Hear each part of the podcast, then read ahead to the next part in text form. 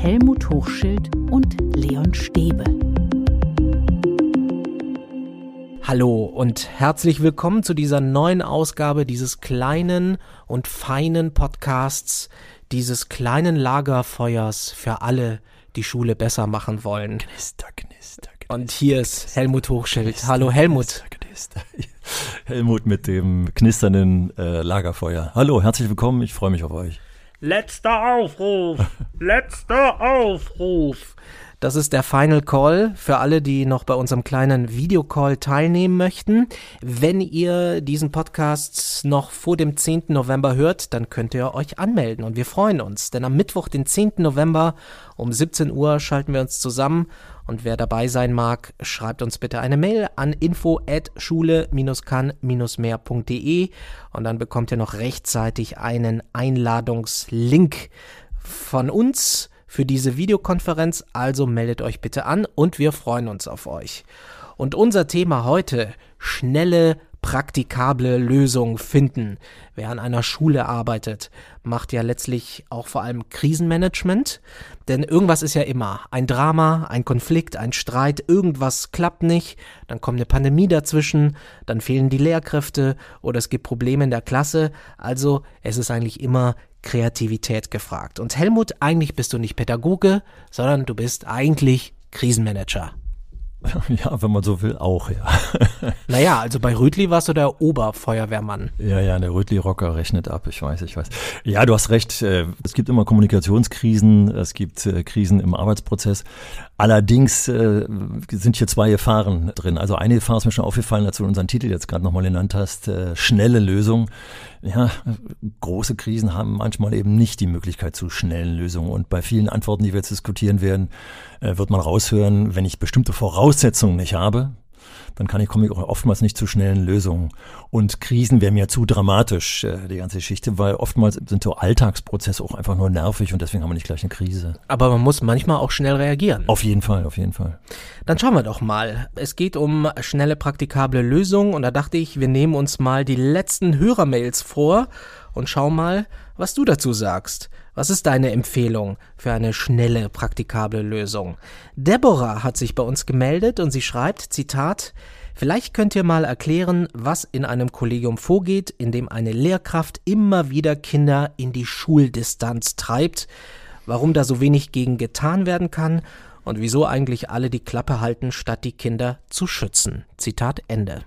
Erstmal, was verstehst du unter Schuldistanz? Da treibt eine Lehrkraft Kinder in die Schuldistanz. Ja, raus aus der Schule, tatsächlich. Ich komme nicht, ich traue mich nicht zu kommen. Ich habe keine Lust mehr zu kommen in die Schule und sprechen auch oft von Schwänzern. Äh, Aber was das, ist das für eine Lehrkraft? Ja, und das Blöde ist, äh, dass, als du die Frage jetzt nochmal wiederholt hast, die, die Bora gerade geschrieben hatte, äh, tut es mir förmlich weh, weil ich auch Lehrkräfte kenne. Und zwar sowohl in der damals eigenen Schule, in, in Anführungsstrichen eigenen Schule, in der ich 25 Jahre lang unterrichtet habe, als auch während der Ausbildung immer wieder Menschen getroffen habe. Und äh, du hast ja gerade eben von Konflikten und Krisen äh, gesprochen. Und äh, wir haben im Unterricht eben häufig Konflikte. Und diese Konfliktlösung, die reibt Menschen tatsächlich auf. Und manchmal nicht nur auf, sondern kaputt. Und das führt leider zum Zynismus, äh, zu Misanthropie, zu ja bis hin zur Feindschaft. Das also tatsächlich, und ich weiß, dass ich mal mit einem Kollegen in der damaligen Schule gesprochen habe und der sagt, ich sehe die Schüler als meine Feinde. Das Blöde ist, dass wir keine Möglichkeit damals gesehen haben, wie man damit umgehen könnte. Er war kurz vor dem Ruhestand, dann so dass ich jetzt, ich war schon in der Schulleitungssituation, dann nicht mehr unbedingt zu Maßnahmen äh, hätte greifen wollen, die da folgende sind. Wie geht man damit um? Ja, indem man zum Beispiel in seiner Schule, und jetzt kommen wir wieder auf das, was ich eben sagte, schnelle Lösungen kann man nur anbieten, wenn es tatsächlich Rahmenbedingungen gibt. Gibt es in dieser Schule Supervision? Ist das Instrument der kollegialen Beratung, der Gespräche unter Kollegen auf Augenhöhe mit Zielorientierung sozusagen. Gibt es diese Instrumente? Dann kann ich diese Kollegen relativ schnell wieder zurückholen oder, viel wichtiger, kann dazu führen, dass sie gar nicht in diese Richtung kommen, dass sie zu Feinden werden. Ja, insofern gibt es die leider, aber man muss ran. Gibt es da auch so etwas wie eine Schweigespirale? Ah. Weil sie erwähnt ja auch, wieso halten eigentlich alle die Klappe? Auch wieder so ein gesamtgesellschaftliches Problem. Ich weiß nicht, äh, ob ich manchmal zu flapsig bin, wenn ich das so, so schnell an ein Problem festmache. Am Alkoholismus zum Beispiel. Wie viel Alkoholiker haben wir in der Gesellschaft, in Kollegien, die wir dadurch schützen, indem wir nicht darüber reden. Indem wir sehen, dass der ein Alkoholproblem hat oder die ein Alkoholproblem hat und es wird wenn überhaupt, nur hinterm Rücken geredet. Da manchmal recht häufig dann sogar, aber äh, direkt ansprechen traut sich niemand. Warum ist das so? Einerseits äh, Konfliktscheue, also gerade in so einem konfliktreichen Raum wie Schule reichen uns die Konflikte, die wir schon haben, dann machen wir keine neuen auf. Dann falsch verstandene Kollegialität. Wir decken den Alkoholiker lieber, wir decken den Kollegen, der hier jemand raustreibt. Manchmal ist es auch falsch verstandene Solidarität. Der geht mit den Schülern, die es eigentlich verdient haben, so um, wie ich es mich nicht trauen würde. Das ist falsch verstandene Solidarität und auch ein falsch verstandenes Umgehen. Und natürlich auch eine Art von Bequemlichkeit. Äh, das geht einher mit dem, was ich vorhin sagte, Konfliktscheu. Was ist also deine Empfehlung? Was tut man in so einem Fall? Du hast ja gesagt, alle Möglichkeiten ausloten, Beratung, Coaching, mhm. Supervision. Wenn ich in so einer Situation bin, was, was tue ich als erstes? Den Kollegen ansprechen um den ja. es da geht. Und zwar kann ich mich erinnern, ich war. Du hast selber gesagt, wie konfliktscheu manchmal ja, ja, ja, ja. Und ich kenne das auch in meinem Umfeld. Es ist nicht immer leicht, wenn man dann so Probleme, Konflikte mhm. anspricht. Und das ist das Schöne. Normal, äh, oft ist es ja so, dass ich äh, jetzt sozusagen mit meiner Altersweisheit und mit meiner Praxis argumentieren kann. Aber ich bin relativ schnell, als ich äh, Anfang der 80er Jahre in, die, in den Schuldienst einstieg, zum Vertrauenslehrer gewählt worden und kam dann in die Situation, dass ich tatsächlich jetzt solch einen Lehrer vor Augen hatte, in dem der Schüler zu mir kam und gesagt hat, also der hat mich aus dem Unterricht rausgeholt. Wir haben vor der Tür gestanden und das Erste, was er gemacht hat, hat mir eine Schelle verpasst. Also eine Ohrfeige verpasst, um das vielleicht aus dem Berlinischen rauszunehmen. Und jetzt stand ich da als junger Lehrer. Ich war gut 26 Jahre alt äh, und der Kollege hatte mehr als 50 Jahre auf dem Buckel. Also ich hatte tatsächlich jetzt hier, boah, wie gehe ich als jungscher Neuling so um, dass der mich erstens ernst nimmt, der Kollege, und zweitens dann tatsächlich eventuell zu einem Wandel führt. Und, was man ja auch mal beachten muss, dass nicht der Schüler, der sich hier geoutet hat, sozusagen, dass der noch ein Ding zurückkriegt. Und der Motto, dir werde ich zeigen, du gehst, rennst da zu dem Vertrauenslehrer. Also du merkst, welche Fingerspitzengefühle in der Ansprache drin ist. Insofern hast du völlig recht also mit deiner schnellen Antwort. Ja Mensch, wer traut sich das schon? Aber ich habe meinen mein Job damals so ernst genommen, das war wahrscheinlich der erste Schritt in Richtung Schulleitung dann sozusagen, dass ich jetzt überlegt habe. Und habe tatsächlich auch so ein bisschen mit einer Notlüge agiert. Ich habe da äh, einen Schüler gesprochen, der ähm, beim Toilettengang zufällig äh, euch beide da hat vor der Tür stehen sehen. Und äh, habe also sozusagen die Last abgenommen von dem, der mir das mhm. beschrieben hat, äh, damit der nicht als Petze dann äh, dasteht. Und äh, ja, und dann habe ich das Gespräch mit dem älteren Kollegen so geführt, äh, dass tatsächlich äh, ich über den Weg und der Motto, stell mal doch mal vor, der ist jetzt zu mir gekommen, wenn der jetzt zur Schulleitung geht und das macht hier großen, große Furore, könnte ich vielleicht dem Schüler, der dich da gesehen hat, äh, sagen, du hast dich entschuldigt?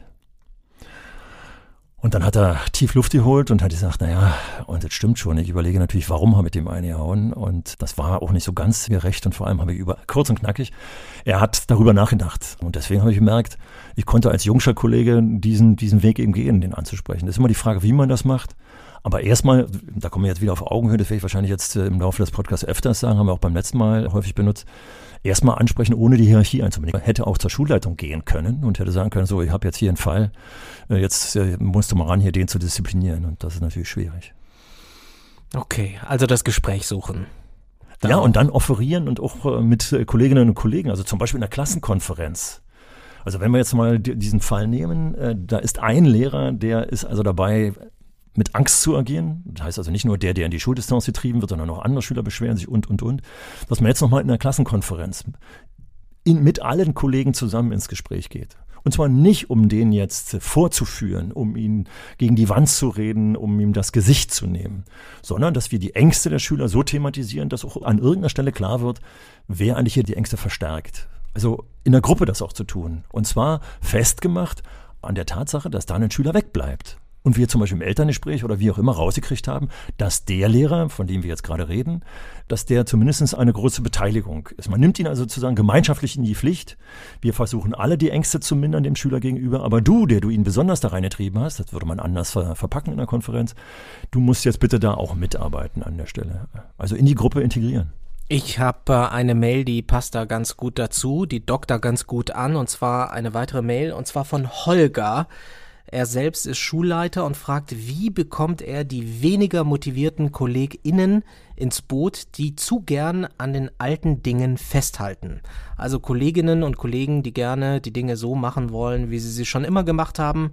Wie kriegt man die ins Boot? Mhm. Und lass mich raten, mit einer ähnlichen Strategie. Ja, ja, andere Möglichkeiten haben wir ja kaum. Ich meine, wir können, also glücklicherweise haben wir nicht die hierarchischen Möglichkeiten, äh, den zu disziplinieren und zu sagen, wenn du nicht, dann weil das führt nur kurzfristig zu Lösungen und dann wird die Hierarchie weitergeben, wer von oben getreten wird, tritt nach unten weiter und so weiter und so weiter. Also das haben wir nicht. Wir haben nur die Möglichkeiten tatsächlich über zielorientierte Sprechen. Aber Du hast ja die Frage so gestellt, dass sie sie andockt an die erste Frage. Wenn hier traditionell agierende Kollegen, hast du ja als, als Stichwort genommen, was ist denn an dem Kollegen, den wir vorher thematisiert haben, traditionell? Na, dass er hierarchisch agiert, dass er denkt, er kann mit Autorität also dem, bei meinem Beispiel sogar mit Schlägen, die ja früher mit Autorität verbunden waren. Nicht umsonst steht heute wahrscheinlich in allen Schulgesetzen der Bundesrepublik Deutschland, dass körperliche Züchtung verboten ist.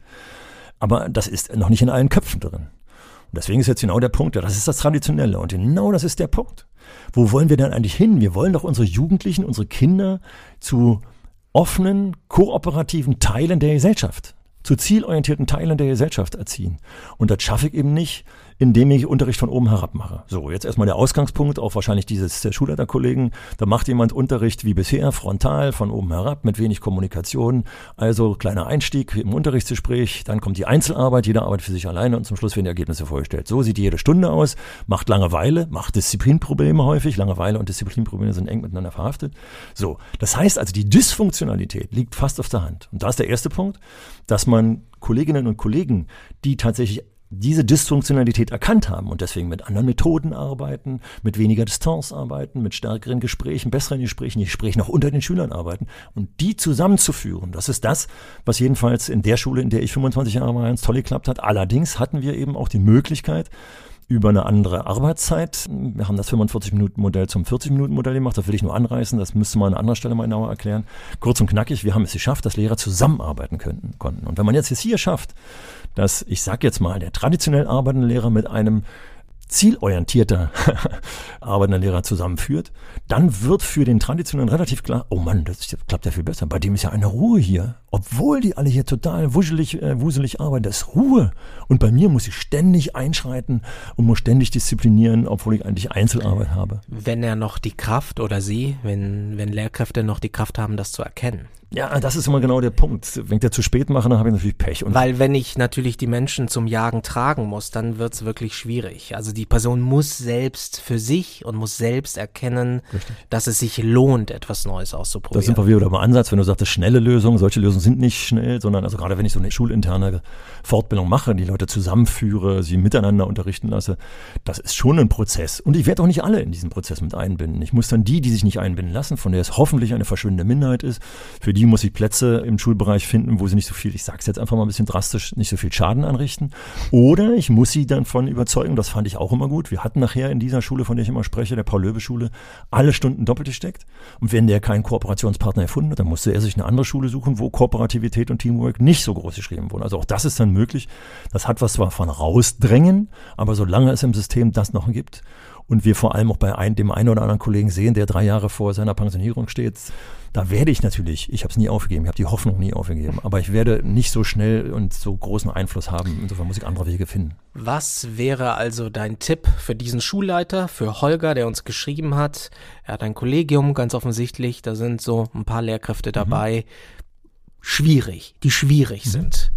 Was wäre der erste Schritt? Also Zusammenführen von Menschen, die gut arbeiten, mit Menschen, gut und schlecht, hm, traditionell und weniger traditionell arbeiten, in Konferenzen Best-Practice-Beispiele immer wieder darstellen, Eltern reinholen, Schülerinnen und Schüler reinholen, die davon berichten, dass wenn sie kooperativ und kommunikativ arbeiten, äh, viel besser werden, tatsächlich vielleicht auch mit den ungeliebten Vera-Arbeiten, diesen Vergleichsarbeiten agieren und wenn sowas machbar ist, dann muss man natürlich vorsichtig sein, diese Arbeiten sind sind eigentlich gar nicht zum Vergleichen der Klassen da, aber wenn sich sowas darstellt, dass man das dann, dann aufgreift, also immer wieder klar machen, hey, hier gibt es besseres, effizienteres Arbeiten, das dann letztendlich, und darum geht es häufig, zur Arbeitszufriedenheit führt. Und sowohl bei den Schülerinnen und Schülern, da ist es ja eigentlich an erster Stelle, aber wir sind jetzt in dem Bereich der Kollegien. Also als wir zum Beispiel dieses neue Modell damals eingeführt haben, haben wir immer gesagt, es geht uns um Arbeitszufriedenheit. Und wir haben immer getestet, wie zufriedener wir sind. Und wir haben häufig an vielen Stellen festgestellt, dass bestimmte Konflikte, die wir vorher hatten, zum Beispiel im Frontalunterricht, dass wir die, wenn wir die mit vernünftigen Arbeitsgruppen arbeiten lassen, mit vernünftigen tollen Aufgaben arbeiten lassen, dass wir weniger Disziplinprobleme haben. Also überzeugen überzeugen. Dann schauen wir mal weiter. Uns hat eine Lehrerin äh, geschrieben von einer Grundschule. Den Namen lasse ich jetzt mal weg. Erstmal hat sie geschrieben, dass sie so gerne unseren Podcast hört. Vielen Dank. Vielen Dank auch von mir. Und sie schildert eine Begebenheit noch aus der, sagen wir mal, ganz tiefen Pandemiezeit. Sie ist geimpft. Die Schüler werden zwei, dreimal getestet pro Woche. Und hier ist das Zitat von ihr. Um das alles erträglich zu gestalten, habe ich den Kindern erlaubt, die Maske an den Haken ihres Tisches zu hängen in den ersten drei Tagen. Leider haben die Kinder das bei der Referendarin dann auch so gemacht, die das der Schulleiterin erzählt hat. Ich bekam dann einen Anruf von ihr und eine ernste Ermahnung, die Dienstvorschrift einzuhalten. Später kam sie dann tatsächlich auch kontrollieren, ob die Kinder und ich uns vorschriftsmäßig verhüllen. Hatten wir. Und das ist nur die alleroberste Schicht meiner Belastung, schreibt diese Lehrerin. Mhm. Heikles Thema. Also ja, ja, ja. Es geht um Regeln, es geht Richtig. um eine Schulleiterin, die darauf pocht, die Regeln einzuhalten. Genau. Bleiben wir mal erstmal bei dem ersten Teil, es geht um Regeln. Und ja, wir wissen alle, dass nicht nur bei der Pandemie, sondern auch beim Straßenverkehr oder bei anderen Dingen auch in der Schule ständig darüber diskutiert wird, ist die Regel sinnvoll, ja oder nein. Und ich gehe mal davon aus, dass diese Maskenregel, jedenfalls wenn ich den Spezialisten zuhöre, und gerade in Berlin, als das Maskenaufsetzen abgeschafft wurde im großen Rahmen, haben sich Fachleute, Virologinnen und Virologen, Medizinerinnen und Mediziner gemeldet und gesagt, ey, jetzt kurz vor der eventuell vierten Welle, kurz vorm Herbst das Ding abzusetzen. Hm. Also kurz und knackig, gehen wir mal davon aus, dass Maskenaufsetzen tatsächlich auch wirklich seinen Sinn hat. Und wir beide haben das ja damals auch, als es losging mit der Pandemie, immer wieder diskutiert. Dass ich zum Beispiel gesagt habe, hey, wir müssen, glaube ich, gar nicht so auf so viel verzichten, wenn wir auf Abstand zum Beispiel und gutes Lüften achten. Also wenn ich hier zum Beispiel einen großen Kreis mache, also die Kinder sich nicht direkt ins Gesicht sprechen, den großen Kreis mit entsprechenden Abständen in der Klasse baue, die Fenster aufmache, gut gelüftet, dann finde ich, ist es auch möglich, mal eine Pantomime einzuführen und da muss ich die Maske absetzen, weil die Mimik auch eine Rolle spielt. So, das hätte bedeutet aus meiner Sicht, dass hier, jetzt kommen wir gleich zum nächsten Teil, was macht die Schulleiterin da? Pauschal zu sagen, Mädel, du hast die Regeln verletzt, ich drohe dir jetzt mal eine Maßnahme an, denn nichts anderes ist ja eine Ermahnung, da steckt ja eine Drohung dahinter, wäre jetzt wichtig gewesen, dass die ins Gespräch gehen und die Schreiberin dieser Mail gut argumentieren kann, dass sie hier mit ganz viel Verantwortungsgefühl das Maskenabsetzen vorübergehend äh, mal durchbrochen hat mit Begründung und verantwortungsvoll. Und dann kann ich ihm auch argumentieren. Wenn ich das aber so mache, dass ich sage, hey, Scheibenkleister, ich hab's, die Referendarin hat's weitergegeben, die hat gepetzt sozusagen, dann klingt da schon so ein bisschen mit, dass ich nicht so ganz verantwortungsvoll war. Sonst würde ich tatsächlich in die Bütt steigen. Also wenn ich davon überzeugt wäre, würde ich dann sagen, pass mal auf, jetzt holen wir uns mal einen Spezialisten vom Gesundheitsamt her, mal gucken, was der dazu sagt.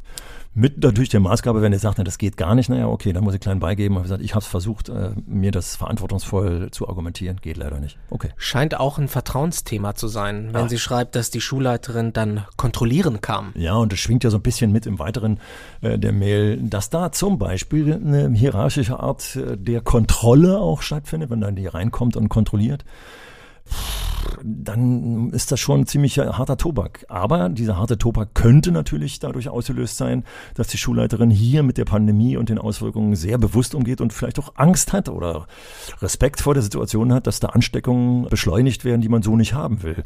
Auch das wäre dann schon ein Grund, aber nichtsdestotrotz gibt es natürlich so eine und solche Wege. Da müsste man sich aber jetzt nochmal den Fall ganz genau ansehen, um da nochmal ganz klar zu machen, ob hier die Schulleitung hätte besser reagieren können oder auch nicht. Okay, aber was sagst du dieser Lehrerin, deren Bauch ihr sagt, das ist unfair, das ist ungerecht, das muss man ja auch anders lösen können.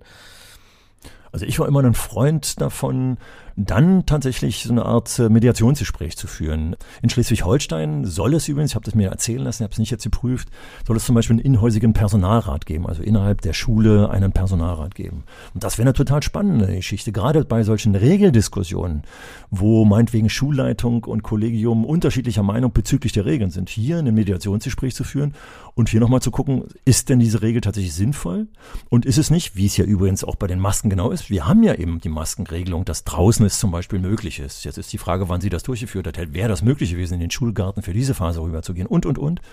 Also es gibt ja da auch Ausnahmemöglichkeiten. Also Mediationsgespräch mit vertrauensvollen Kollegen zu führen und zu sagen, sag mal, begleitest du mich mal zur Schule? Ich würde das gerne mit der Schulleitung diskutieren. Und dann vielleicht sogar, fände ich klasse, ich hätte das jedenfalls gemacht, das Ergebnis dieses Gesprächs, das tragen wir jetzt mal, äh, wenn alle Seiten damit einverstanden sind, ins Kollegium, damit hier nochmal explizit diese Regel diskutiert wird und zum Beispiel das Ergebnis, so der Motto, ja stimmt, ich habe ein bisschen schnell zur Disziplinierung zur Ermahnung gegriffen, ich habe mich nicht informiert, äh, welche Vorsichtsmaßnahmen du geführt hast und, und, und, äh, wäre schon toll. Also da in die Diskussion zu gehen, daraus etwas zu machen, weil ich meine, sonst frisst man das auch in sich hinein. Ne? Auf jeden Fall. So, ich werde hier diszipliniert, ich muss Richtig. jetzt die Regeln einhalten. Richtig. Und das war für mich auch übrigens immer ein ganz wichtiger Punkt, den ich auch mit den Lehramtsanwärterinnen und Lehramtsanwärtern mal diskutiert habe. Wenn sie eben Konflikten zum Beispiel den Eltern gegenüber oder mit der Schule aus dem Wege gehen wollten, dann sollten Sie sich Ihre Maßnahmen gut begründen. Also immer schon so der Motto, wenn sich hier jemand beschwert, dass ich das so mache, welche Begründung habe ich dafür, dass äh, ich sagen kann, hey, ich habe mir das verantwortungsvoll und sinnvoll überlegt. Und das ist eigentlich sozusagen Grundlage generell unseres Jobs. Und wenn Schulleitung davon ausgehen kann, dass die Kolleginnen und Kollegen so das machen, dann musst du nicht unbedingt kontrollieren und wenn dann doch, dann muss eben das im Gespräch passieren. Und wo man sich mal wieder neu abgleichen, sind wir uns da eigentlich noch einig. Du hast die jungen Kollegen angesprochen, die Anwärterinnen und Anwärter. Da haben wir auch eine Mail zu bekommen, und zwar von Maximilian, selbst Lehrer. Und er schreibt, Zitat, ich denke, dass im Kontext von Belastungsempfinden die Persönlichkeitsstruktur und der Idealismus bzw.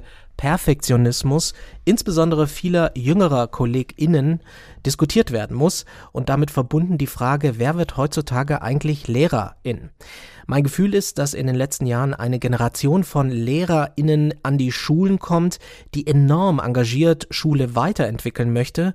Teilweise kippt dieses Engagement aber auch ins Ungesunde, da Frust bei Misserfolgen entstehen kann, wenn man an den teils veralteten Strukturen im Schulalltag scheitert was ich auch schon erlebt habe. Zitat Ende. Also Maximilian, vielen Dank für diese Mail. Ich habe es ja, glaube ich, bei der Antwort so ein bisschen auch äh, signalisiert. Du beschreibst natürlich auch die Erfahrungen, die ich auch gemacht habe. Und vor allem gerade in der Lehramtsausbildung nachher war es eben besonders toll, dass ich auch das Gefühl hatte, dass die meisten, bitte Zuhörerinnen und Zuhörer, immer differenzieren, bleibt immer Einzelfälle, die ähm, rausfallen, aber die meisten hoch engagiert sind. Also die Tatsache, die uns früher mal unterstellt wurde, dass wir Lehrer oder Lehrerinnen geworden sind wegen der Ferien, erlebe ich kaum noch. Ich glaube, dass die Gesellschaft inzwischen mitbekommen hat, äh, dass es ein sehr belastender, ein sehr verantwortungsvoller äh, Beruf ist. Und dementsprechend sind diejenigen, die den Beruf wählen, genauso auch eingestellt. In der Regel gibt Ausnahmen. So. Insofern, da haben wir den Ausgangspunkt und auch richtig, du hast das, den Begriff Perfektionismus verwendet. Wie oft habe ich es gerade in der Ausbildung, wo es ja dummerweise in Richtung Prüfung geht, erlebt, äh, dass äh, Lehramtsanwärterinnen und Lehramtsanwärter eben einfach zu perfektionistisch waren, weil sie unbedingt eine Eins haben wollten. Ich hatte mal eine Lehramtsanwärterin, die wollte eine Wiederholung äh, der Prüfungsvorbereitung haben, weil eine von diesen Vorbereitungsnoten nur zwei war. Und das macht so ein bisschen klar, die hatte alles einzeln, aber nur eine, zwei und deswegen wollte sie dann nochmal wiederholen. Und gesagt, nein, das ist es nicht. Also Perfektionismus ist ein Störpunkt und der führt auch häufig, weil die, die perfektionistisch waren an Unterrichtsvorbereitung, eben ewig gesessen haben, vor Unterrichtsbesuchen bis nachts um vier gesessen haben und dementsprechend ausgepowert waren. Also du hast völlig recht, dass diese, dieser Perfektionismus zum schnellen Auspowern führt. Und äh, insofern bin ich also ganz bei dir, dass ich gesagt habe, da kommt eine tolle Generation rein und um die müssen wir uns kümmern dass da die nicht so schnell ausbrennen. Da kommt der zweite Teil. Schulleitungen zum Beispiel müssen sich bewusst sein, dass sie Gesundheitsmanagement betreiben. Und das heißt hier nochmal ganz klar, hey, wenn wir sehen, dass da Kolleginnen und Kollegen unter dem Perfektionismus leiden wenn wir sehen aus unterschiedlichen Aspekten, Belastung durch Disziplinprobleme, durch äußere Strukturen und, und, und, müssen wir immer wieder versuchen ranzugehen, diese Dinge aufzuweichen, zu lösen, also Strukturen zum Beispiel zu überprüfen, kann man sie weniger belastend machen. Und jetzt kommt der wichtigste Punkt, der immer wieder ganz klar unter dem Begriff wiederholt wird von mir, unter den Begriffen Kommunikation und Kooperation. Teamwork. Wenn wir es schaffen, in Schule Teamwork zu schaffen, dann kommt kollegiale Beratung, so der Motto, ich habe hier ein belastendes Problem, automatisch mit rein. Und wenn ich sehe, wie andere Leute handeln, effizienter handeln, dann überprüfe ich auch meine perfektionistische, uneffiziente Art viel häufiger. Also im Gesundheitsmanagement ist äh, Teamarbeit eine unheimlich tolle Variante. Maximilian schreibt auch, dass das ja schon in der Ausbildung mitvermittelt wird. Also dass es da zum Beispiel heißt, wenn die Stunde nicht läuft, ist der Lehrer schuld. Dadurch entsteht ja auch enormer Druck. Das Blöde ist, deswegen bist du so, schuld. Du bist schuld. Ja, als, deswegen als Ausbilder. Ja, ja, ja. Es war schon, ja, das auch als Ausbilder, wobei ich für mich als Ausbilder in Anspruch nehmen kann, dass ich in die Ausbildung gegangen bin Einerseits, um solche Dinge auch aufzubrechen, also zum Beispiel diese dämliche hohe Fachkompetenz, die immer gefragt wurde, dadurch zu übersetzen, ich sage, ja, hier, Methoden und soziale Kompetenz ist auch ein wichtiger Bereich, also Fachkompetenz nicht völlig raus. Also sozusagen, dass die, die Kompetenzbereiche öffnen äh, zum einen und Druck auch rauszunehmen, äh, das war's. Also mein Wort war immer, und das haben die Lehramten leider oftmals ja nicht ernst genommen, tu mir doch einen Gefallen, zeig mir doch mal eine Alltagsstunde, zeig mir keine Leuchtturmstunde, gib dir nicht besonders viel Mühe, denn nur wenn ich im Alltag dich beraten kann, was nicht so gut funktioniert, dann ist das wirklich zielorientiert. Wenn du mir da eine Stunde bastelst, äh, die du aber in, der nächsten, in den nächsten zwei Wochen, wo keiner zu Besuch kommt, nicht, nicht beachtest, dann bringt das überhaupt nichts. Also zu viel SchülerInnenorientierung kann es auch geben, wenn ich mich dabei selbst verleugne, wenn ich mich zu sehr einsetze, versuche hm. zu perfekt zu sein. Ja, und Selbstverleugnung ist natürlich sowieso ein riesiges Problem, da bin ich nicht mehr authentisch. Aber kommen wir mal wieder raus aus Schule, gehen wir mal zu Eheproblemen. Oder wir sind ja schon fast verheiratet hier, wir beide, Leon und ich. wann, wann, wann haben wir uns die Zoff? Da gab es irgendwelche Kommunikationsprobleme. Da gab es irgendein Problem, dass ich mit einer emotionalen Einstellung kam, die eigentlich meines mit unserem Gespräch zu tun hatte, aber hier plötzlich in die Luft gegangen bin und, und, und. Das heißt also, was ich sagen will damit ist, wenn wir beide hier ein Problem miteinander haben, dann liegt es in der Regel bei uns beiden. Und dann muss man, also kurz und knackig auf Unterricht bezogen, heißt das, das liegt nicht nur bei den Schülern, sondern dann waren zum Beispiel die Kommunikation oder die Aufgaben, die gestellt wurden vom Lehrer, nicht vernünftig aufeinander abgestimmt. Und deswegen muss man immer in beiden Richtungen gucken. Und da sind wir schön, natürlich wir Lehrerinnen und Lehrer immer, immer wieder gefragt, sind zum Beispiel unsere Aufgaben funktional Bezug auf den Lehr-Lernprozess der Kinder? Das war für mich wichtig. Insofern hat der Lehrer natürlich, weil er das, das Steuerelement in der Hand hat, ja häufig, vor allem im traditionellen Unterricht, das Steuerelement in der Hand hat, sind wir natürlich schon ein bisschen mit dran schuld. Lassen wir ein bisschen los, also legen zum Beispiel am Anfang eines Experiments die Materialien einfach nur in die Mitte einer Vierergruppe an einem Gruppentisch und sagen, so, ihr habt jetzt zehn Minuten Zeit, Jetzt muss man einen Aspekt formulieren. Unter folgendem Aspekt sollt ihr mal gucken, was ihr mit den Materialien macht. Und dann ich mich als Lehrer zurückziehe. Äh, dann mache ich eine Menge richtig. Und dann kann es höchstens noch sein, dass ich bei der Beobachtung feststelle, shit, hätte ich mal noch das Material dazugelegt, das hätte die Sache noch befruchtet und und und. Maximilian fragt auch, wie also die eigenen Ideale in Bezug auf Unterrichts- und Schulentwicklung die absolut notwendige Orientierung an Schülerinnen und die Suche nach der eigenen Lehrerpersönlichkeit und Rolle in Einklang bringen. Ja, also da kann ich wieder, das ist ja das Tolle, das hört sich vielleicht ein bisschen blöd an, wenn ich immer wieder auf bestimmte Fälle zuspitze. Ich habe ja vorhin schon die Paul-Löbe-Schule genannt, meine alte Schule, in der ich 25 Jahre agiert habe. Und diese Schule hat es geschafft, tatsächlich dass sie einen ehemaligen Sozialarbeiter, der hat sich fortgebildet zum Psychologen und der ist jetzt der Supervisor. Und er hat mir gerade beschrieben, dass äh, fast das gesamte Kollegium in gewissen Abständen, in einer gewissen Organisationsart zu ihm zur Supervision kommt. Und was macht man in so einer Supervision? das ist natürlich vielfältig, aber immer wieder auch die eigene Lehrerrolle in Frage zu stellen und neu zu diskutieren mit einem Supervisor oder, wenn es richtig toll klappt, wenn ich richtig äh, eine tolle äh, Lehr- und Lernklima habe, dann in der Klasse mit meinen Schülerinnen und Schülern supervidiere. Wie war es denn heute? Was war denn, ah, als Sie vorhin da an der Tafel das und das geschrieben haben? Also erstmal gucken Sie mal Ihre Schrift an, bitte. Schreiben Sie mal wieder ein bisschen deutlicher. Also von so Kleinigkeiten bis hin, Sie sprechen auch viel zu schnell. Oder so. Also da gibt es tausend Sachen, also den Schülerinnen und Schülern da zuzuhören und mit denen zusammen die eigene Rolle, übrigens nicht nur dann die Lehrerrolle, sondern auch die Schülerinnen und Schülerrolle die Rolle des Lernenden immer wieder zu korrigieren, das kann man nur über ständiges Abgleichen, über ständiges Evaluieren, Supervidieren und im sehr praktischen Bereich das in den Unterricht zu integrieren. Dann ist es doch nicht zusätzlich belastend, sondern letztendlich ist es wieder eine Art von Entlassung, weil im Team darüber gesprochen wurde, wie können wir es gemeinsam, Schülerinnen und Schüler und Lehrkraft, besser machen. Puh. Apropos SchülerInnen. Uns hat tatsächlich auch eine Schülerin geschrieben und zwar heißt sie Anna, zwölf Jahre alt und sie hat auf unsere Folge zur Demokratie reagiert. Und sie schreibt, ich finde, man sollte ab der Geburt eine Stimme haben, die bis man 14 Jahre alt ist von den Sorgeberechtigten ausgeführt wird. Es ist unsere Zukunft. Wir, die noch nicht wahlberechtigte Gesellschaft, müssen die Folgen am meisten ausbaden. So schreibt das Anna. Vielen Dank, Anna. Was hältst du von der Idee? Herzlichen Glückwunsch. Herzlichen Glückwunsch, Anna. Äh, du hast wahrscheinlich Einfluss genommen auf die Sondierungsgespräche für die Koalition auf der Bundesebene. Denn in dem Sondierungspapier, dem Vorläufer der Koalitionsvereinbarung, steht eben drin, dass das Wahlalter für den Bundestag und für die äh, Europa, für das Europaparlament auf 16 gemindert wird. Also insofern bist du schon mal voll auf der Linie. Mit 18 ist viel zu spät. Trotzdem bleibe ich skeptisch und ich komme auch gleich nochmal auf deine erweiterte Forderung. Bleibe ich so ein bisschen skeptisch. Wir hatten das in der Demokratiefolge ja schon mal kurz angesprochen. Solange Schule so funktioniert, wie sie funktioniert, sind 16-Jährige aus meiner Erfahrung heraus auf Wahl nicht so gut vorbereitet. Denn was brauche ich, um eine gut begründete Wahl zu treffen? Brauche ich Kompetenzen, zum Beispiel Politikerinnen und Politikern zuzuhören, überhaupt ein gewisses Grundinteresse zu haben und, und, und.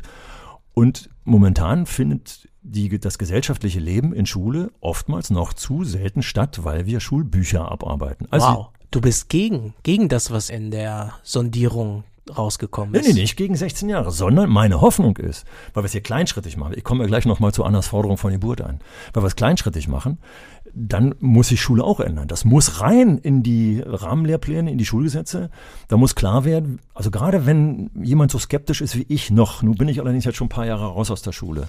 Aber natürlich haben wir aus der Hauptschule, das war ja damals auch noch eine ganz besondere Auswahl von acht Prozent der schwierigsten oder ja, bildungsfernsten Schüler, da muss ich mir einfach mehr Zeit nehmen, Wahlentscheidungen und zwar nicht nur mal kurz äh, in der Wahlkampfzeit, sondern insgesamt. Gesellschaftliche Prozesse oft viel öfter mit reinbringen in die Schule. Also hier muss die Schule ändern. Von daher habe ich eher Hoffnung, bin hier nicht dagegen, sondern habe Hoffnung, wenn wir es runterbrechen und wir uns dessen bewusst sind, dass Schule sich auch vielleicht verändert und anpasst. Das heißt, dass jetzt, wenn das Wahlalter auf 16 runtergeschraubt wird, dass sich dann Schule einfach verändern muss. Zum Beispiel auch in der Lehrerausbildung, nicht nur die beiden Fächer, die da jemand für die weiterbildende Schule, nehmen wir mal Mathematik und Physik studiert, sondern dass gerade auch ein großer Teil im äh, Lehramtsstudium darauf fokussiert werden muss, wie Demokratie, also wie diese ganzen Querschnittsaufgaben, Demokratieerziehung, Geschlechtererziehung und, und, und, wie das so vernünftig macht. Und das ist in der Lehrkräfteausbildung kommt noch viel zu kurz. Und wenn wir das immer mit einbeziehen, hey, die dürfen ab 16 oder bezogen auf Anna würde ich sagen, langfristig auf 14. Ab 14 ist man strafmündig, ist man religionsmündig,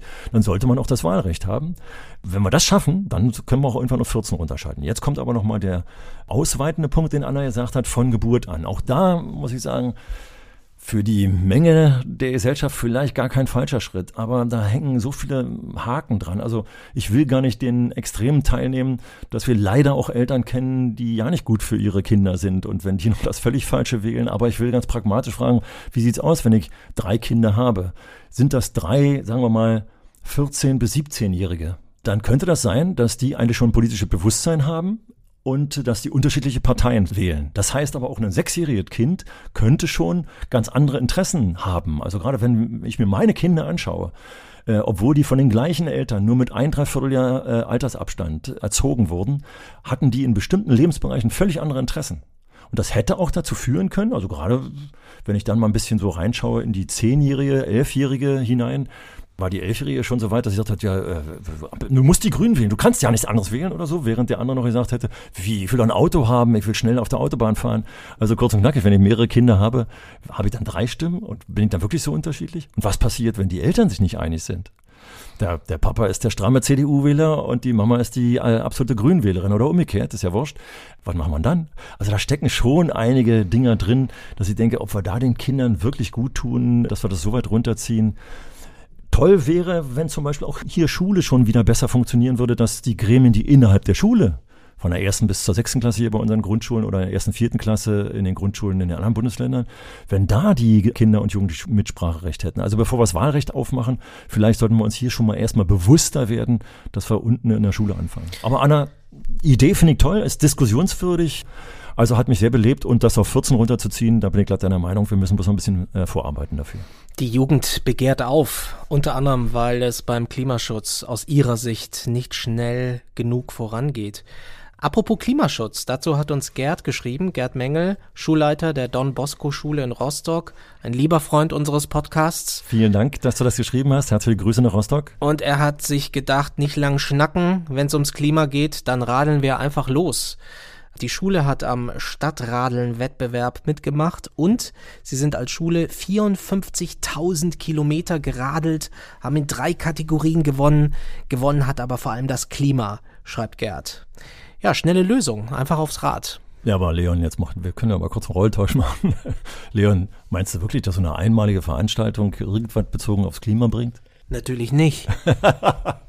oh, schade, Mann. Jetzt dachte jetzt wollte der Fantasie mal ein bisschen anregen, denn ich habe so natürlich sofort die gleiche Frage mir gestellt und sage erstmal überhaupt an solchen Events teilnehmen. Das ist schon organisatorisch nicht so ganz leicht. Vor allem, wenn ich es richtig verstanden habe, ist nicht nur Johann, äh, der der Sieger war und der, da gab es ein Bild dazu äh, in einer Rostocker Zeitung, dann vom Bürgermeister geehrt wurde. Man muss sich einfach mal in einen Schüler oder eine Schülerin hineinversetzen, die vom Bürgermeister geehrt wird für etwas, was er in der Schule getan hat, was da in der Persönlichkeit dieses Schülers stattfindet. Aber es ist trotzdem eine punktuelle Geschichte, wobei Johann wird sich sein ganzes Leben lang garantiert daran erinnern.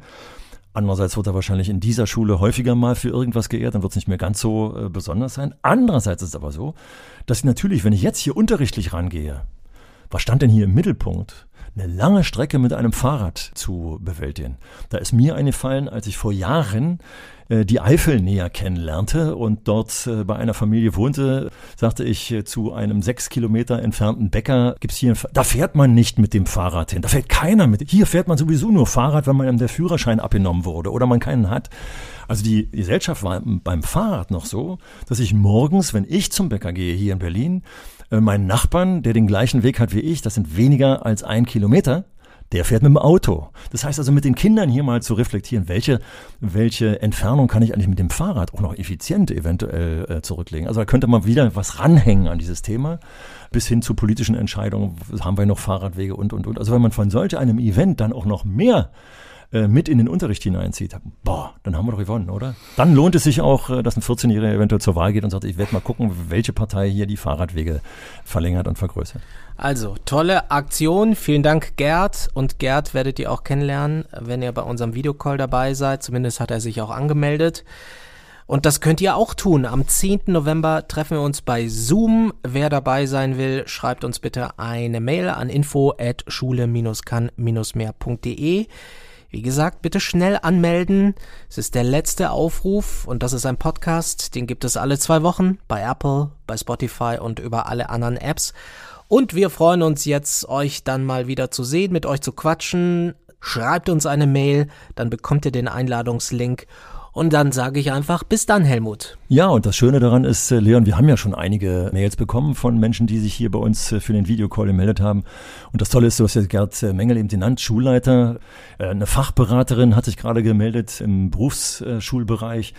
Und ich finde es immer total toll. Ich finde ja manchmal, selbstkritisch wie ich bin, dass wir hier so ein bisschen oberflächlich vielleicht wirken könnten, was wir hier bequatschen und dass meine einzelne Idee, die ich da habe, vielleicht dann oftmals so ankommt, oh mein Gott, was hast du so für ein Blödsinn? Und freue mich immer total, wenn ich dann höre, dass so kompetent, naja, kompetent seid ihr alle, liebe Hörerinnen und Hörer, aber Leute, die dann da auch noch an führender Stelle mitwirken, mit dabei sein werden. Das heißt, ich nehme an, die werden die Qualität unseres Videocalls dann auch mit erhöhen und freue mich drauf, äh, ja, bis demnächst, äh, dann von Angesicht zu Angesicht. Tschüss. Tschüss. Schule kann mehr. Der Podcast von Helmut Hochschild und Leon Stäbe.